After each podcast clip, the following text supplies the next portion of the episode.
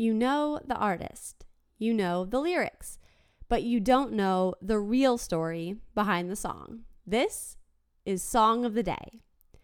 On the last episode, we talked about Yellow Submarine by the Beatles, and today we're going to look at a song by someone who really has nothing to do directly with the Beatles, but I strongly believe that this song is better than everything the Beatles ever did.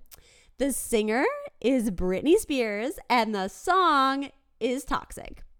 So, this song is one of my favorite songs of all time. It's not by Eminem, but it's still one of my favorites by one of my childhood heroes, Britney Spears. It is so catchy, it never gets old, it is legendary. There was one time when I was in the car with my mom a couple years ago, and this song came on the radio, and she said, Remember how much you used to love this song? And I said, I still love this song. It is a fucking banger. It is amazing. So, this song, Toxic, was released in 2003 on Britney's album In the Zone, and it was originally offered to Kylie Minogue, and she rejected it. And my God, am I glad she did, because it would have been so much different, obviously, had this song been hers. And so Britney was choosing between I Got That Boom Boom, great song she did with the Ying Yang Twins, and Outrageous, not as great of a song, to be the second single from the album. And she picked Toxic instead. And that was a great choice. And of that choice, Britney said, It's an upbeat song. It's really different. That's why I like it so much. I feel the same way, Britney. Excellent job with that.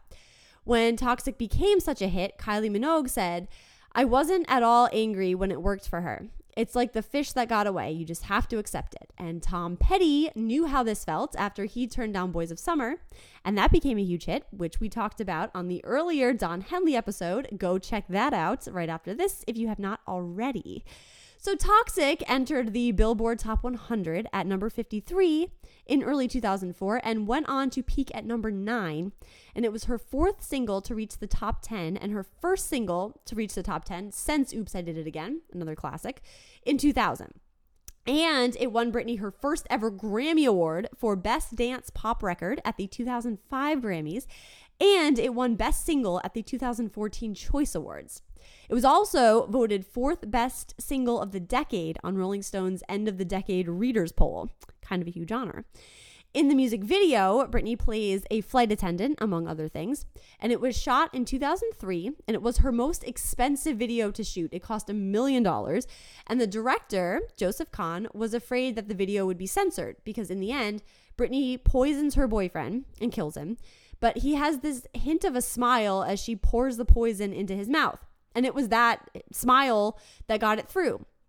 So it was not censored. And Britney was supposed to be part of the editing process for this video, but she never contacted Joseph Kahn about it because of the whole circus surrounding her wedding in Vegas, which, if you might remember, was to her childhood friend Jason Alexander, not the Jason Alexander from Seinfeld. I remember that was a big joke at the time. And also, what I remember about that, I was 12 at the time, is that's where I learned what the word annulled meant because that is what happened to that extremely short marriage. It was 55 hours long and they got it annulled. And the Kevin Federline whole mess hadn't even happened yet. So Britney was already starting to go off the rails a little bit, but I still love her. And that is the story of Toxic. On the next episode, we will talk about a song by an ex boyfriend of Britney Spears. The song is inspired by Britney Spears, and it was the second single on this singer's debut solo album. He was once in a very famous band. Now he is not. So we will take a look at that song on tomorrow's episode of Song of the Day.